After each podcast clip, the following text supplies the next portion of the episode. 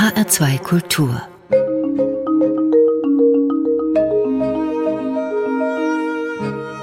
Doppelkopf am Tisch heute mit Johannes Vetter. Gastgeber ist Martin Maria Schwarz. Johannes Vetter ist Speerwerfer, einer der erfolgreichsten Leichtathleten in Deutschland der letzten Jahre. Er war Weltmeister in seiner Disziplin 2017, WM Bronze 2019.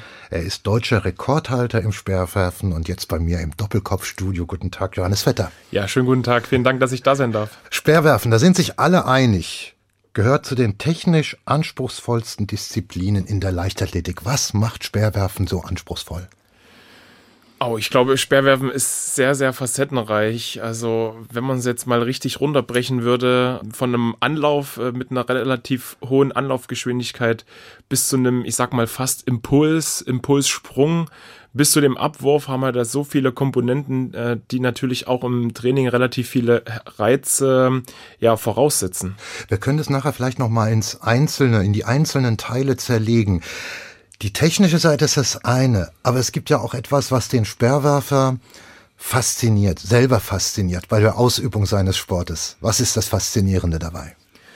Ja, ich glaube, diese immensen Kräfte, die wirken, also wir haben ja wirklich bis zu einer Tonne Last, die aufs Stemmbein wirkt. Also eigentlich sagt man so das Zehnfache vom Körpergewicht. Also es werden bei mir äh, knapp über eine Tonne Last, die da aufs Stemmbein wirkt.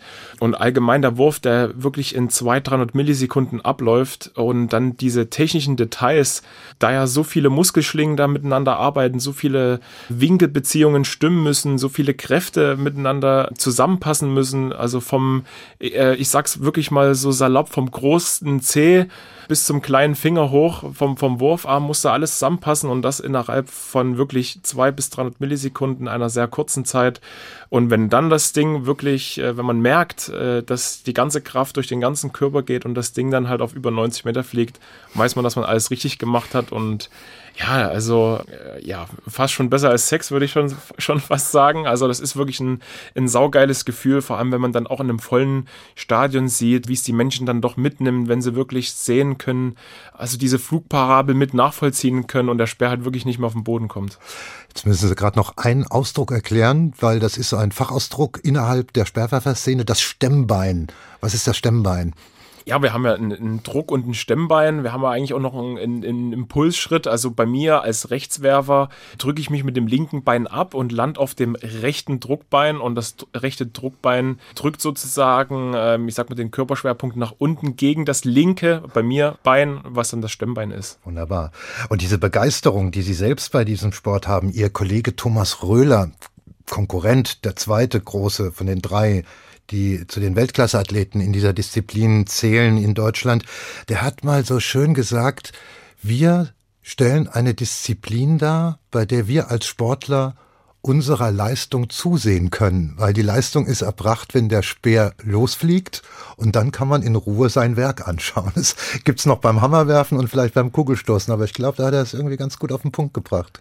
Ja, da kann ich dem Thomas natürlich nur zustimmen, aber es gibt natürlich auch Situationen bei uns im Speerwerfen, da merkt man auch vorher schon, ob ein Wurf gut läuft oder, oder, oder, eben, wo man das Resultat dann doch relativ schnell sieht, dass, weil es eben nicht so weit ging. ähm, dann schämt man sich? Nein, also, also bei mir sieht man es äh, natürlich immer sehr deutlich, wenn ich meinen rechten Zeigefinger hoch in, in die Luft hebe oder Richtung Himmel strecke, dann wissen die Zuschauer, da weiß ich selber, das war ein guter Wurf. Also man muss gar nicht unbedingt die Wurfweite oder, oder die Flugphase sehen, weil ich meine, je höher man den Speer anstellt, desto länger ist er auch in der Luft, aber das ist so steiler fällt er leider auch auf auf dem Boden. Der Reiz, was das Sperrwerfen ausmacht, ist wirklich diese Kraft, die sich im Körper entfaltet und wirklich dann, ja, wie so ein Katapult äh, dann auf den Speer äh, draufdrückt. Und für den Laien halt wirklich schwer zu erklären, aber man spürt wirklich, wenn die meiste Kraft hinter die Wicklung in den Speer geht. Das ist einfach, ja, dieses Ganzkörpergefühl, das spürt man einfach. Aber ich glaube, das schwappt ja auch über auf die Zuschauer, auf die, die sich das, das anschauen. Und ich glaube, das merkt man auch immer, wenn ein toller Wettbewerb im Gange ist, was das für Reaktionen hat. Sie haben das eben auch schon kurz anklingen lassen. Und da hören wir doch mal rein in eine Reportage von Eurosport. Es geht um einen ganz bestimmten Tag im Sommer des Jahres 2017 bei einem Wettkampf in Luzern. Ja, zweimal über 90 hier geworfen. Einmal konnten wir es Ihnen zeigen. Johannes Vetter Es ist nicht so heiß wie in Erfurt, das heißt, die Bahn ist auf jeden Fall härter. Geht da noch ein bisschen mehr, die Bedingungen sind ja gut und der ist hoch und der ist weit, der hört ja gar nicht mehr auf. Der ist noch weiter. Ich muss locker bleiben, hat er gesagt, nachdem er zuletzt ja mehrmals an den 90 Metern gekratzt hatte, aber die nicht fallen wollten. Die kommen einfach, einfach kommen lassen, hat er gesagt. Und wie die kommen. 93,06 bist du, bist du deppert. Rein in das fette Vettervergnügen. Schöner kann es nicht werden. Was Sie jetzt sehen, liebe Zuschauer, ist einmalig. Bleiben Sie bei ihm, bei Johannes Vetter. Dahinter Boris Obergföll, sein Trainer. Ein Wahnsinnswurf, den wir mit Begeisterung, mit Freude, mit Emotionen begleiten wollen. Ein Irrsinn. Die Weite. Er streckt einfach nur cool gelassen den Finger nach oben. Muss keine Faxen machen wie Usain Bolt und wirft 94 Meter 44 und damit deutschen Rekord. Deutscher Rekord für Johannes Vetter. Das geht einem einfach so über die Lippen. Jetzt ist er der zweitweiteste Speerwerfer aller Zeiten. Der zweitweiteste Wurf der Speerwurfgeschichte. Jetzt wird auch klar, was ein deutscher Rekord bedeuten kann, diese 94 Meter 44. Und die stehen ja nicht allein. Das war ja eine Serie von besonderen Momenten. A, klar, der zweitweiteste Wurf der Speerwurfgeschichte. Aber das Besondere war ja auch diese Serie, die es auch nur einmal vorher gegeben hat, nämlich innerhalb eines Wettbewerbs viermal über die 90 Meter zu werfen und schön gesteigert immer weiter nach, nach oben. Sie wollten nach dem zweiten oder dritten Wurf eigentlich schon es gut sein lassen, stimmt das? Oh ja, ich habe mich an dem Tag eigentlich schon nicht schlecht gefühlt. Ähm, ich war zwei Tage vorher bin ich deutscher Meister geworden mit neuem Meisterschaftsrekord damals mit 89 zerquetschten und da hat sich schon angekündigt, dass es eigentlich nur noch eine Frage der Zeit ist, wann die 90 Meter kommen, weil ja man spürt, dass man kommt in einem Flow-Zustand von den Wettkämpfen her. Man merkt, es spielt alles mehr besser zusammen. Man entwickelt sich natürlich auch mit den Wettkämpfen und ich habe nach dem zweiten und dritten Versuch eigentlich, äh, ich habe schon gemerkt, okay, meine Wade geht ein bisschen fest, links vom Stemmbein. Wenn ich mir jetzt vor der WM, das war ja dann auch die WM, die ich dann gewonnen habe, wenn ich mir da jetzt irgendwie was zerre, einen Muskelfaserriss riskiere, das macht eigentlich keinen Sinn und habe immer nach zwischen den Würfen schon mit meiner Blackwall dort schon immer wieder auf der Rolle mich versucht ein bisschen zu lockern, zumindest die Wade zu lockern. Und habe dann nach den 93, wo ich so perplex war, habe ich eigentlich gesagt, okay, eigentlich habe ich zum Boris gesagt, okay, ich habe ihm signalisiert, komm, wir hören auf. Und dann bin ich aber und ich kann es bis heute keinem erklären, was mich dazu noch geritten hat, irgendeine innere Stimme, die gesagt hat, Jojo, komm, Einwurf mach's jetzt noch, Einwurf probier's jetzt noch mal. Ja, und das war dann halt deutsche Rekord. Und dann habe ich natürlich alles richtig gemacht. Ja, äh, komischerweise ja. war dann die Wade, Entschuldigung, komischerweise war dann die Wade auch nicht mehr fest bei dem oder bei dem Wurf und nach dem Wurf. Also es war ein komplett verrückter Wettkampf. Auf alle Fälle einer für die Geschichtsbücher und für mich nach wie vor eine Riesenmotivation. Alles richtig gemacht. Was ist das dann genau, was da geklappt hat? Waren diese Würfe nah an der Perfektion? War da schon der perfekte Wurf? War er das vielleicht schon? Wie muss das sein, wenn der perfekte Wurf gelingen soll? Mal angefangen von den äußeren Bedingungen. Wetter, Stadion, Laufbahn. Der Reporter hat gesagt, die Laufbahn war hart. Ja, sie war nicht durch den Regen jetzt glitschig geworden, sondern sie war griffig. Ja, bis hin zum Timing in den Bewegungsabläufen. War das perfekt? Technisch war es nicht schlecht, aber ha. von perfekt Option würde ich da noch nicht sprechen. Ich glaube, da gibt es schon noch ein paar Reserven. Man muss natürlich die Reserven, und das loten wir Jahr für Jahr im Training aus, probieren neue Sachen. Da kann es natürlich auch mal sein, dass man sich dann verletzt durch eine technische Umstellung, wie es auch die letzten Jahre mal der Fall gewesen ist. Oder dass es eben man nicht jedes Jahr auf 94 Meter weit geht. Das ist einfach normal. Aber das wollen wir einfach ausloten. Also das will ich für mich ausloten. Ich will da meine Grenzen äh, austesten.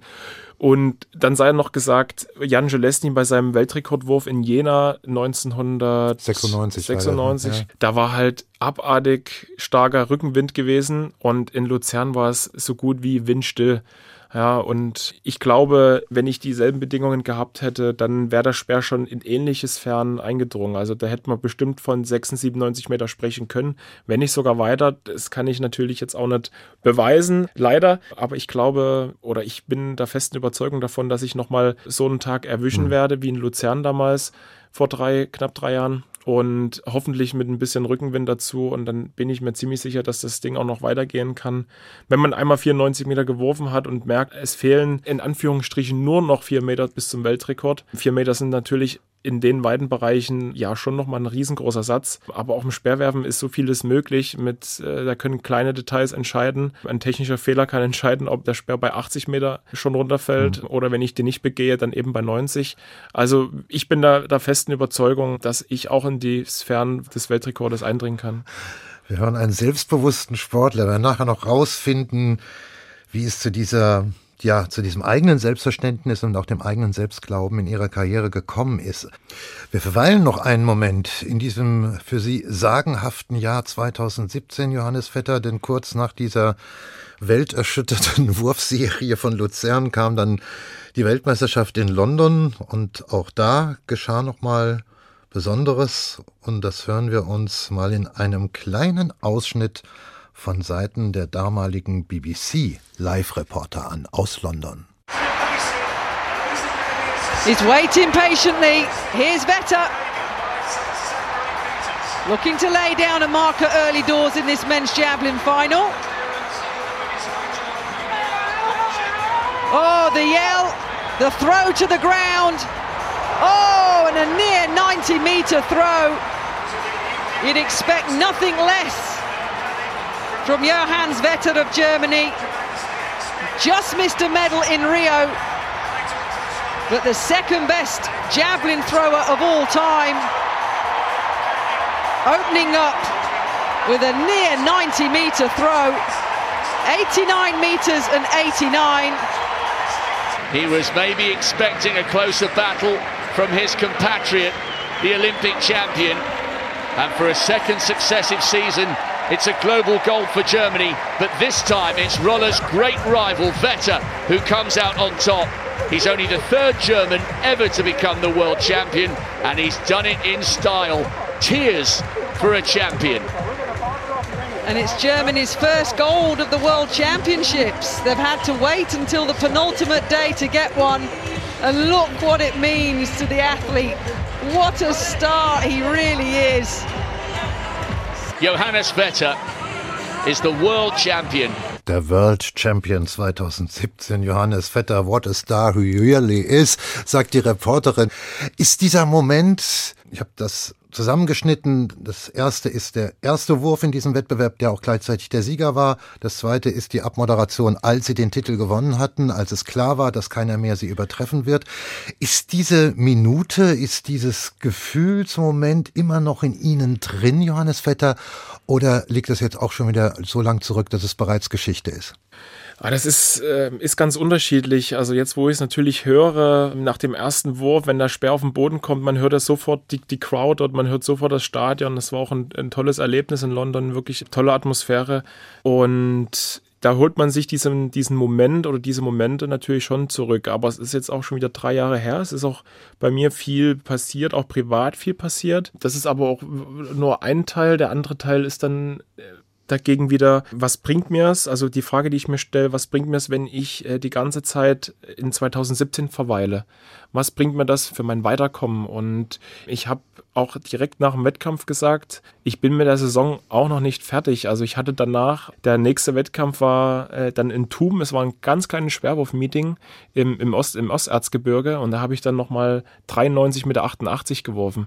Also auch nochmal eine immense Weite. Ich habe zweimal sogar in dem Wettkampf über 90 Meter geworfen. Also ich habe einfach genau weitergemacht. Also ich habe mhm. gesagt, okay, die WM war jetzt die WM, ich habe das genossen, im Weltmeister, okay, will es jetzt aber noch nicht komplett genießen. Ich will jetzt noch die letzten vier bis sechs Wochen die, die Saison oder die letzten, ja, vier Wochen waren es dann, glaube ich, die Saison noch zu Ende machen. Da hatte ich dann noch mal vier, fünf Wettkämpfe. Die habe ich auch alle auf einem super Niveau gemacht.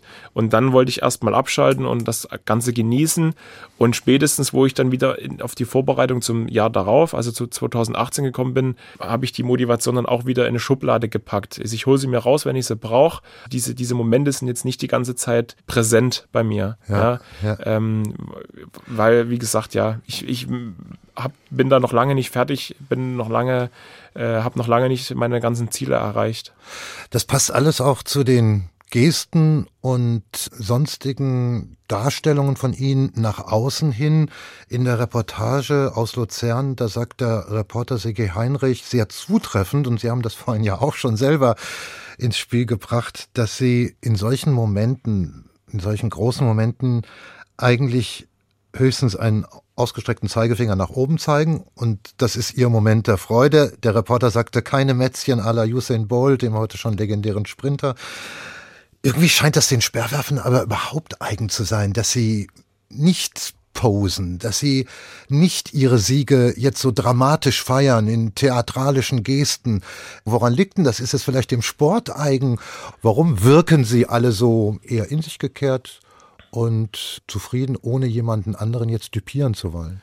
Das ist äh, eine gute Frage. Also ich habe jetzt gerade, wo Sie mir die Frage gestellt haben, überlegt, ob ist das jetzt so ein typisch deutsches Ding eigentlich, dass wir da, ja, so, so typisch halt, ich würde jetzt sagen, schon fast ein bisschen kälter rüberkommen, was ja aber überhaupt nicht, also bei mir auch gar nicht der Fall ist. Also man hat es ja auch. kalt drüber, finde ich. Es kommt, also ja. es ist ja auch gut, 2017 hat man das auch gut gesehen. Ich bin ja ein Tränen ausgebrochen, nachdem halt eigentlich feststand, ich bin Weltmeister, bevor ich meinen letzten Wurf eigentlich gemacht habe und bin nach meinem letzten Wurf direkt zu meinem Trainer gegangen, direkt zu Boris, der der für mich auch eine Art Ziehvater ist, auch eine, in meinem privaten Leben eine große Rolle spielt.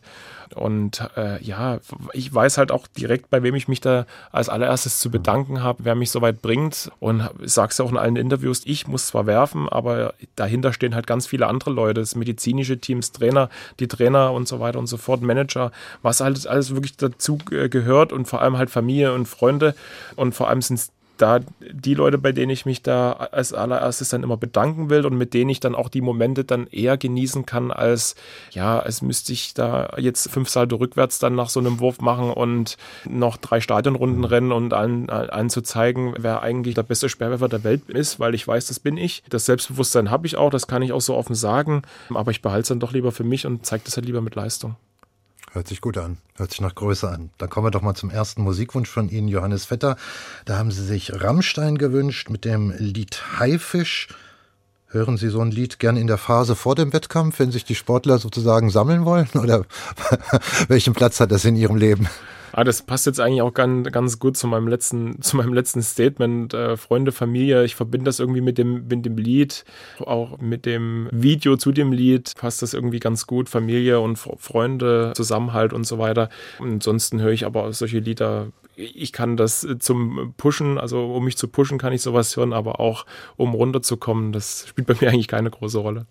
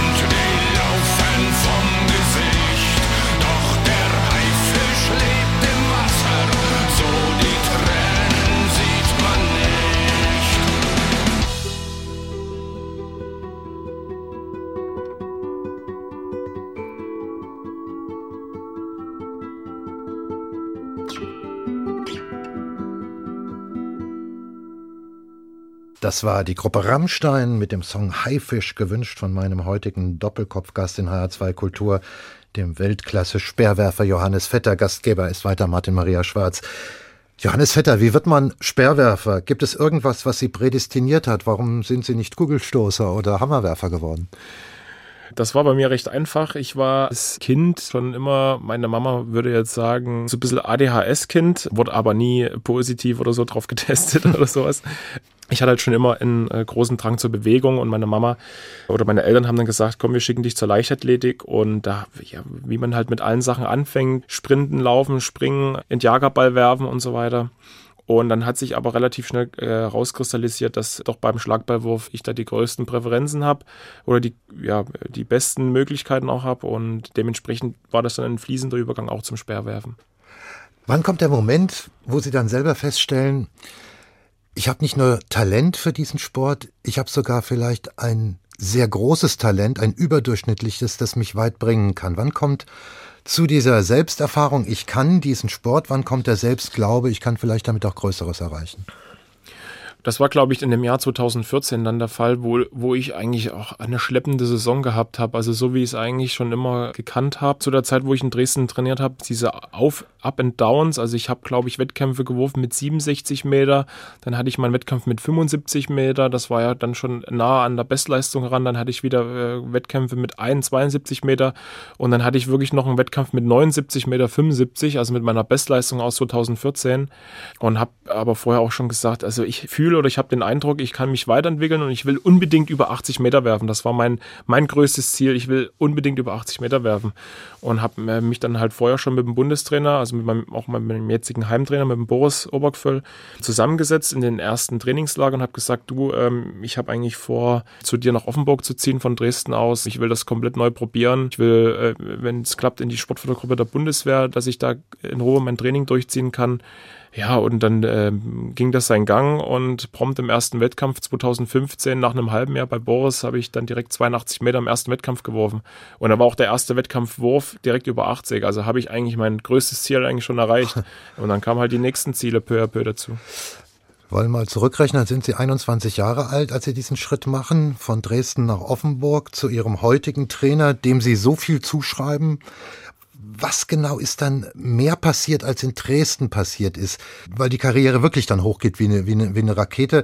Was hat sich am stärksten geändert? Die Trainingsintensität, die Trainingsart oder auch der Zuwachs an Körperkraft? Also die Frage, die Frage wäre eher gewesen, was habe ich weniger gemacht? Weil das trifft es eigentlich am besten. Ich habe wirklich von den Trainingsumfängen bestimmt 20, 30, wenn nicht sogar 40 Prozent weniger trainiert als ich, zu Boris, okay. als ich zu Boris gewechselt habe. Bin schon der Meinung, dass damals gewisse Reize einfach, ja, überproportional in, ins Training reingelegt wurden und ich mich dadurch einfach gar nicht weiterentwickeln konnte. Ich hatte körperlich gar nicht die Chance.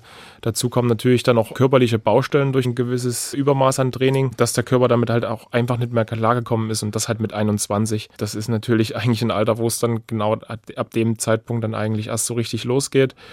Ja, wir haben dann wirklich peu à peu das Training umgestaltet oder also ich habe komplett anders eigentlich trainiert. Die Intensitäten sind in manchen Stellen, aber vor allem an den wichtigeren Stellen, vor allem im Techniktraining sind Intensitäten größer geworden und natürlich auch Maximalkraftaufbau. Ich hatte schon immer, auch als ich in Dresden war, gute Kraft, gute Sprint- und Sprungwerte. Also die allgemeine körperliche Konstitution war bei mir schon nicht schlecht. Also da musste man wirklich nicht mehr viel im Training arbeiten, sondern wirklich nur noch an den Spitzen und vor allem an der Technik. Und das haben wir geändert und dann kamen halt diese Leistungssprünge. Und dann entwickelt sich natürlich der Athlet weiter und weiter, weil er wirklich mehr einfach mehr mit seinem Körper anfangen mhm. kann. Er weiß einfach, wie, wie muss ich jetzt das Stemmbein setzen, was muss ich mit meinem rechten Wurfarm machen, was mache ich mit meiner linken Körperhälfte, was mir im Speerwerfen ja als Block bezeichnen, was muss ich damit machen. Und so lief diese Maschinerie und sie lief und sie lief und sie lief. Also ähm, wirklich, wo ich mir natürlich auch, ich habe mich in drei Saisons um 15 Meter gesteigert, also von 79 Metern 2000 2014 noch zu Dresdner Zeiten bis in drei Jahren später zum Weltmeister mit deutschem Rekord mit 94 Metern, mit der zweitbesten Weite, die jemals ein Sperrwerfer auf der Welt geworfen hat. Da muss man sich natürlich auch andere Sachen anhören. Mhm. Ja, wie geht, wie, wie geht das zustande und, und, und wie läuft das mit normalen Mitteln? Aber es ist halt wirklich eine reine, eine technische Disziplin, reinste Physik eigentlich. und natürlich meine körperlichen Voraussetzungen, meine körperlichen Kraftfähigkeiten und dann das Mittelmaß dort zu finden. Das haben wir, das haben wir halt wirklich ähm, bis 2017, auch in den letzten Jahren, eigentlich auch immer super geschafft. Weil Sie gerade Ihren Körper ins Spiel bringen. Jetzt sitzt vor mir Johannes Vetter, ein Mann von 27 Jahren mit einem wirklich gewaltigen Oberkörper, mit einer, ja, mit einem Oberarm, die haben einen Durchmesser, wie sie Gerd Müller äh, im Fußball in seinen Oberschenkel nicht erreicht hat. Äh, da ist wirklich viel Masse da und Sie sagten auch, bei mir kommt mein Können aus der Brust und aus der Schulter. Das aber ist nicht unbedingt die Voraussetzung für alle Sperrwerfer. Sperrwaffen ist sehr individuell, damit wir ein bisschen was lernen. Es können auch ganz andere Körperstaturen großartige Werfer sein. Anscheinend, Ihr Kollege, der schon erwähnte, Thomas Röhler, ist fast das Gegenbild. Der ist ja eigentlich schmal und drahtig und filigran. Ja, genau. Also, wie Sie es gerade erwähnt haben, der Thomas ist halt wirklich ein, ein sehr ähm, im, im Vergleich zu mir schlachsiger, man muss es einfach so nennen. Ähm, wenn der Thomas zuhört, möchte ich mich jetzt hier da vielmals entschuldigen, aber er weiß, wie ich es meine. Und wenn ich da mit einem Andy Hofmann aus Mannheim vergleiche, der das ist, der dann, dritte. Der das ist der dritte, auch mit einer Bestleistung auch von 92 Metern. Der ist ähm, dann nochmal einen Tick schwerer als ich. Der geht auf die 110 Kilo zu, ist äh, ein, äh, der größte von uns mit knapp 1,95 Meter oder wie, wie groß er ist. Hat aber auch von, von, vom Oberkörper jetzt nicht so die, die, die Kraftverhältnisse wie ich. Und so, und das ist ja das Interessante, hat auch jeder seine eigene Art zu werfen, seine eigenen Stärken auch hineinzubringen. Und äh, wir schaffen es halt trotzdem alle über, über mhm. 92 Meter zu werfen. Mhm. Alle haben eine Bestleistung von über 92. Alle sehen unterschiedlich aus, trainieren bei unterschiedlichen Trainern, trainieren auch unterschiedlichen Schematikas und werfen aber trotzdem alle weit. Das ist doch animierend für alle, die diese Disziplin mal angehen wollen. Der Körper selbst ist noch keine Entscheidung, ob man das kann oder nicht. Es gibt alle Möglichkeiten. Der Rest ist Technik und Kraftsteuerung. Anscheinend so lerne ich das bei Ihnen jetzt, Johannes Vetter. Und bei Ihnen war es halt so, Sie haben es gesagt, Sie waren von Natur aus schon eher ein Typ, der einfach viel Körper hatte. Ihr Trainer, der Boris Oberquöll, von dem Sie mal gesagt haben, der weiß genau, wie er mich anzupacken hat.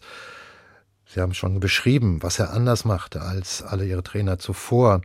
Ist er auch für, verantwortlich für diesen charakteristischen Stil beim Abwurf des Speeres nach vorne zu fallen? Dieser vettersche Bauchplatsche hat Ihnen Ihr Trainer den beigebracht? Ist das eine Art Körperbremse, um nicht überzutreten?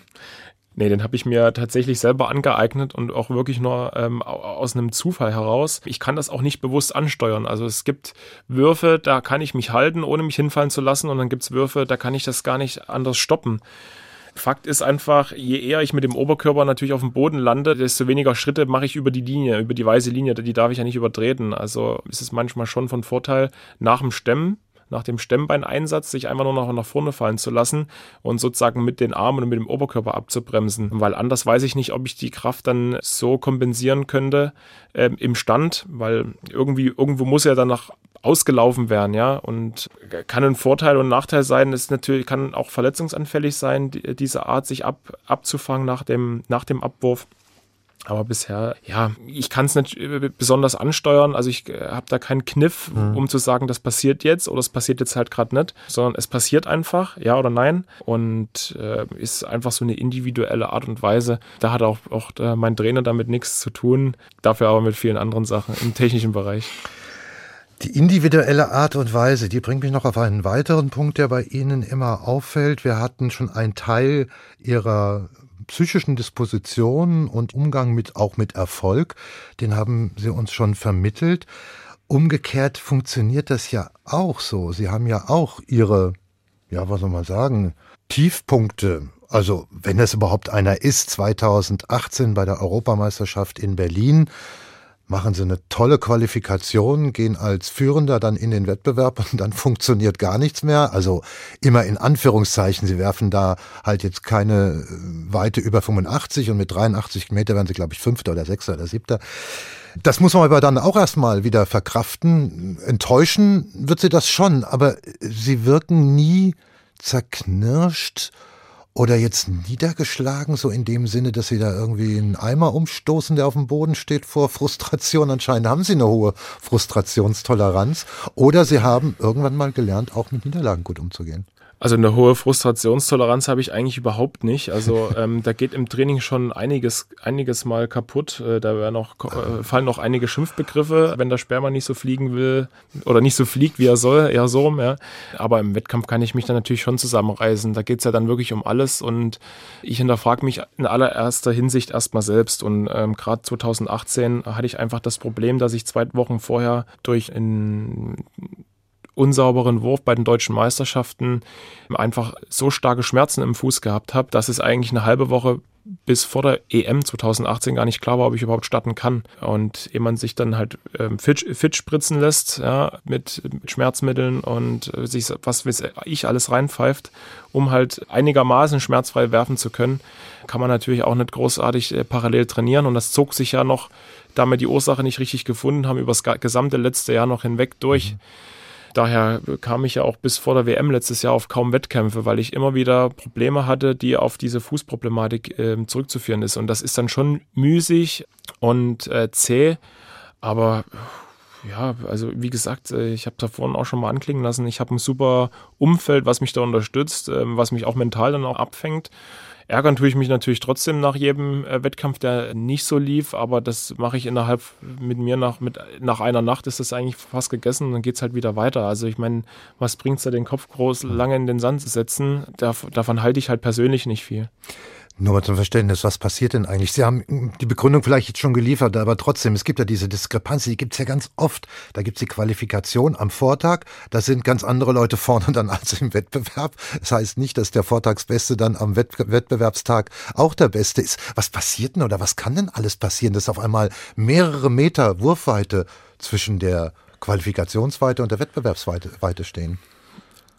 Ja, ich habe es ja vor, vorhin schon versucht, ein bisschen zu erklären, dass wirklich so kleine technische Details dann im Wurf an sich dann wirklich fünf bis zehn Meter kosten können. Ja, ja. Ähm, wenn der Arm fünf Zentimeter zu tief ist, wenn der Stemmbein zehn Zentimeter zu kurz ist, das kann halt schon wirklich den ganzen Wurf, den Wurf vernichten. Aber auch in Serie, dass man sechsmal hintereinander denselben Fehler macht. Ja, wenn halt sich ein Fehler einschleicht, wie gesagt, ah. das Problem war ja 2018 auch schon, dass ich aufgrund äh, dann der, der Problematik im Fuß und das war auch letztes Jahr so, ja, äh, keine Routine dann drinne hatte. Ich hatte ja mir hat ja wirklich die Trainingsroutine und die Wettkampfroutine gefehlt, weil ich durch die Schmerzen kaum werfen konnte. So, und dann lassen sich natürlich, entweder hast du dann in der Quali einfach mal so einen Run und so einen Lauf, äh, wo du sagst, okay, jetzt stimmt gerade mal alles einigermaßen. Dann kann man dann halt auch einmal weit werfen.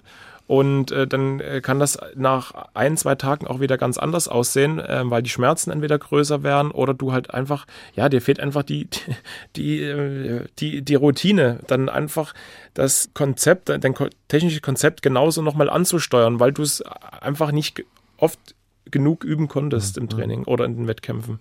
Und das kann dir äh, dann vor allem in so einer hochanspruchsvollen technischen Disziplin dann wirklich das Genick brechen. Aber wie gesagt, that's it, that's, uh, that's life, ja. ja, that's life, das könnte auch für Ihre Haltung zu ja dem ewigen Missverhältnis in Anspruch genommen werden, also dem Missverhältnis, was die Verdienstspannen angeht. Sie sind Weltklasse in Ihrer Disziplin in der Leichtathletik die halt eben nicht so gut bezahlt ist, wie es das Fußballprofitum ist, wie es das Tennisprofitum ist, wie es das Boxprofitum ist, wie es das Formel 1 Rennfahrertum ist. Und trotzdem hört man sie darüber eigentlich selten klagen. Es ist, wie es ist. Ja, es ist wie es ist, man kann es so sagen. Also wir sind ja damit groß geworden, ich bin damit groß geworden. Ich, ich schüre gar keinen Neid gegenüber den Leuten, die da besser verdienen oder irgendwelche bösen Absichten. Wie gesagt, ich bin damit groß geworden. Ich schaue auch gerne äh, Sportarten wie, wie es Tennis, ich schaue auch leidenschaftlich gerne äh, Fußball. Allgemein wie ich jeden Sport eigentlich gerne schaue.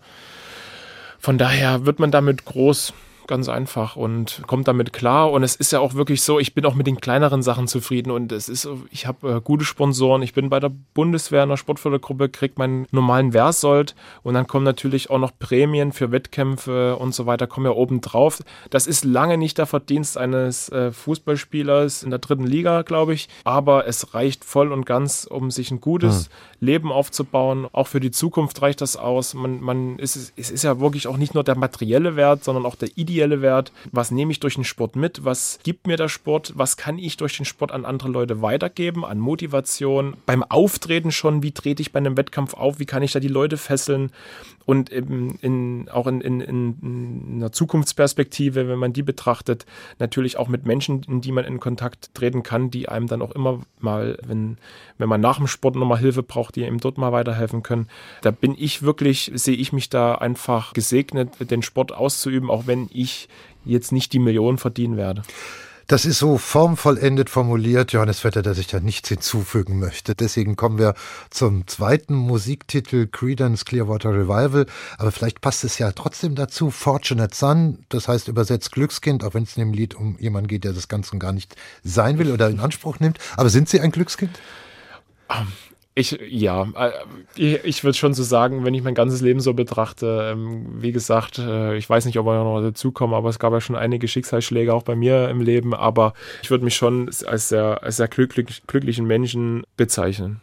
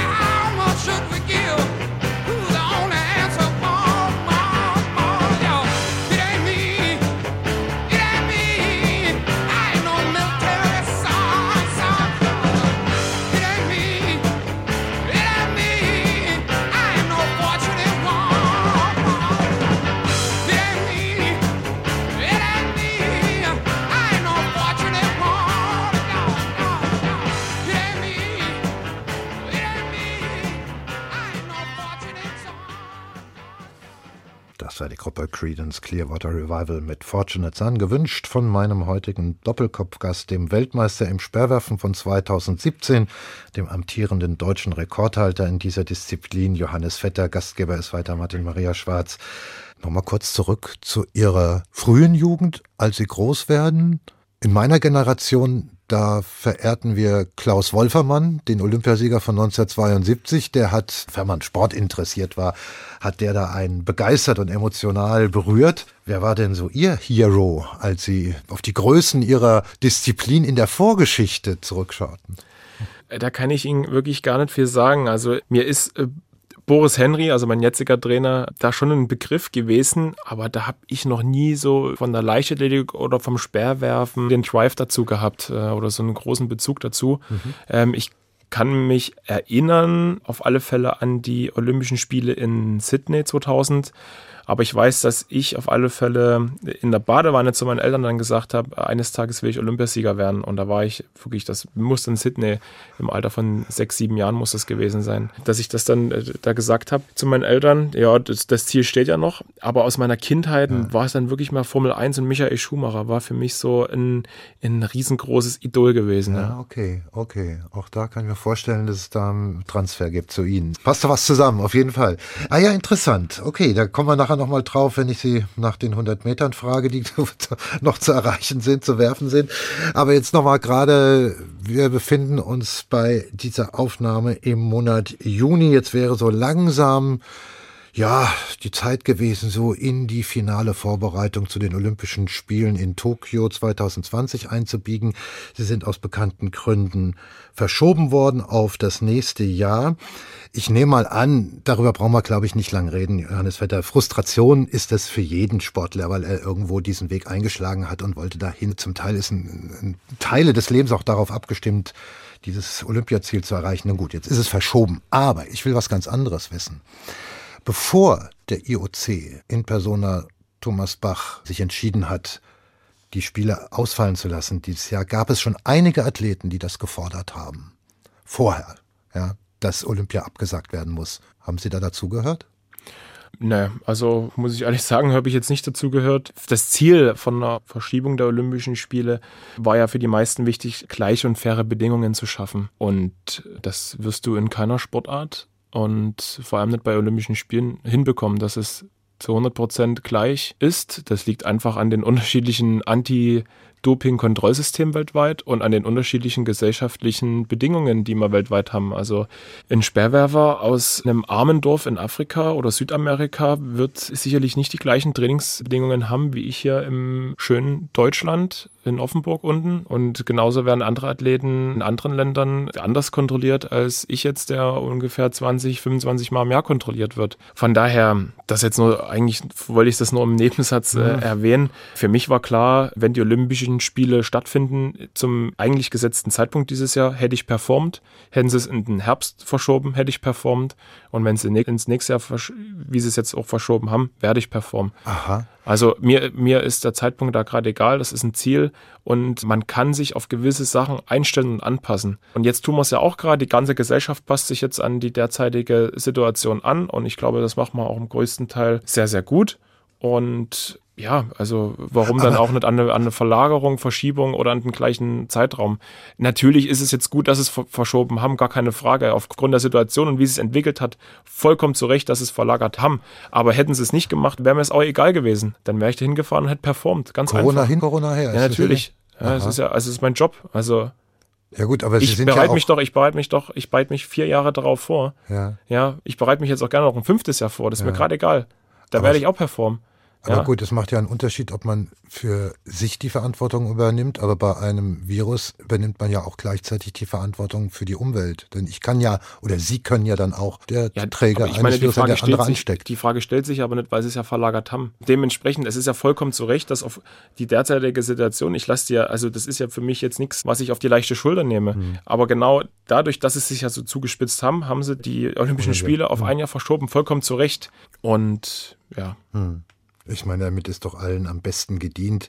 Keiner ist es. muss sich in irgendeine Notlage sich zu rechtfertigen bringen oder mit Sorgen irgendetwas tun, nur weil es vielleicht jetzt gerade der Verband verlangt oder sowas. Insofern ist es gut so, wie es gekommen ist. Jetzt haben Sie auch mehr Zeit, weil Sie ja noch ein anderes Steckenpferd haben. Und dann, das fällt dann doch schon etwas mehr auf, wenn man dann liest, Johannes Vetter hat sich in den Gemeinderat seines heutigen Wohnorts Offenburg wählen lassen.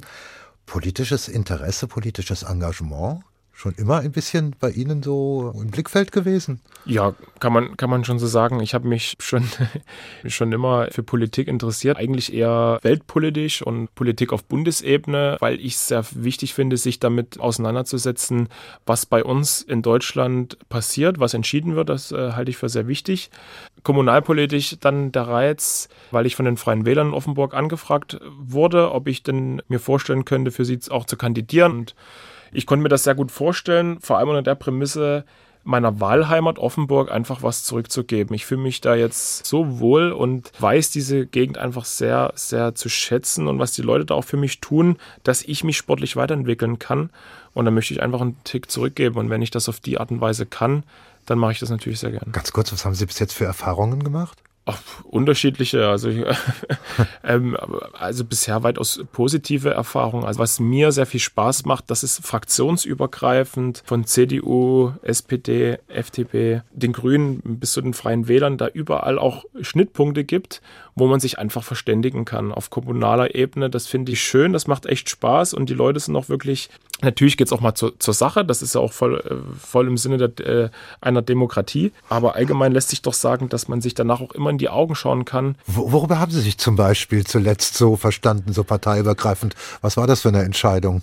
Äh, auf, aufgrund der, aufgrund der Corona-Situation war das ja bei uns auch ein bisschen eingeschränkter, ähm, aber vieles wurde auch von der Stadt schon vorab ausgearbeitet, beispielsweise jetzt auch zur Kindernotbetreuung und die lief bei uns oder allgemein die Kinderbetreuung, die läuft bei uns in Offenburg wirklich sehr gut. Das ist bei uns jetzt kein Luxusgut, sondern es ist wirklich für jeden eigentlich gut machbar, seine Kinder auch in den Kindergarten zu stecken. Und ja, da gab es ja fraktionsübergreifend einfach nur eine Befürwortung von einer, von einer Beschlussvorlage.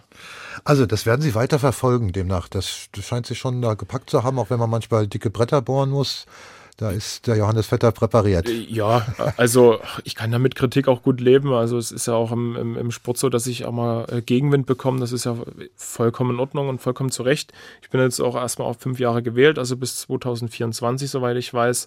Fühle mich in der Fraktion, also bei uns Freien Wählern auch äh, sehr wohl, weil mir auch wirklich kunterbunt sind, gesellschaftlich, kulturell. Es macht wirklich viel Spaß. Ich glaube, das zeichnet einen Sportler aus, dass er gesellschaftlich halt wirklich facettenreich auch denken kann und da nicht irgendwie eingeschweißt ist in eine Schiene. Das haben wir hier erfahren dürfen, Johannes Vetter. Und jetzt konzentriere ich das Ganze trotzdem nochmal zum Schluss weil ich auf ihre Disziplin komme, auf das Speerwerfen und weil sie auch vorhin sehr selbstsicher sagten, das war noch nicht mein weitester Wurf, wenn alles gut geht, wenn alles gesund bleibt, wenn die Psyche heil bleibt, wenn die Physis weiterhin stabil ist. Der Weltrekord, um das abzuschließen, der steht bei 98 Meter so und so viel. 48. 48. Also genau 4 Meter und 4 Zentimeter fehlen jetzt noch. Genau, ja. Er ist ein uralt Weltrekord. Es gibt noch so ein paar in der Leichtathletik. Sie glauben schon, dass innerhalb ihrer aktiven Zeit dieser Weltrekord fällt und vielleicht auch die 100 Meter. Ähm, wenn dann nur durch mich. Also da bin ich mir, da bin ich mir sicher. Ich glaube, ich bin der einzige Sperrwerfer zurzeit in der Lage ist, 95 Meter plus zu werfen. Wie weit es dann geht, das weiß ich nicht. Und ob es 100 Meter werden, das weiß ich auch nicht. Ich lasse das wirklich auf mich zukommen, aber bin mir wirklich sicher, dass da noch einiges draufkommt und möchte das einfach mir zeigen und dann dementsprechend aber auch den Leuten zeigen, was man denn eigentlich so mit einem Sperr alles anstellen kann. Johannes Vetter, wir werden Ihre Karriere ja. jetzt umso aufmerksamer verfolgen, ob sich das realisiert. Wir sind alle, glaube ich, sehr gespannt und haben Sie ganz herzlichen Dank für fürs Kommen in den HR2 Kultur Doppelkopf. Und wir haben noch einen letzten Musiktitel von Ihnen und da haben Sie sich die Gruppe Flum gewünscht. Können Sie dazu noch mal was sagen? Das war ein Lied, was ich 2016 vor einem Wettkampf gehört habe in Finnland, in Kuortane. Das ist das Sperrwurfmecker. Da wurden die meisten 90 Meter Würfe aufgestellt und das war mein erster Wettkampf dort in diesem heiligen Stadion und den habe ich direkt gewonnen mit 88 Metern persönlicher Bestleistung. Und das Lied ist bei mir immer noch so im Kopf, höre ich einfach gern möchte mich auch jemals nochmal bedanken, dass ich da sein durfte. Hat mir sehr viel Spaß gemacht. Und vom Doppelkopf verabschiedet sich Martin Maria Schwarz. Tschüss. What I would do to take away this fear of being loved, allegiance to the pain. Now I fucked up and I'm missing you. I'll never be like you. I would give anything to change this fickle-minded heart that loves fake shiny things. Now I fucked up and I'm missing you.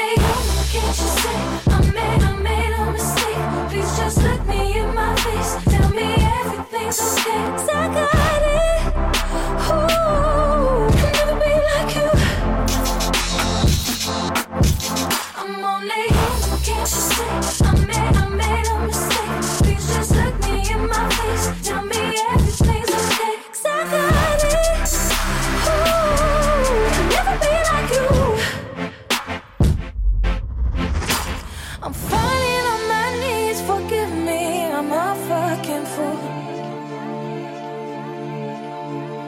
I'm begging, darling, please absolve me of my sins, won't you?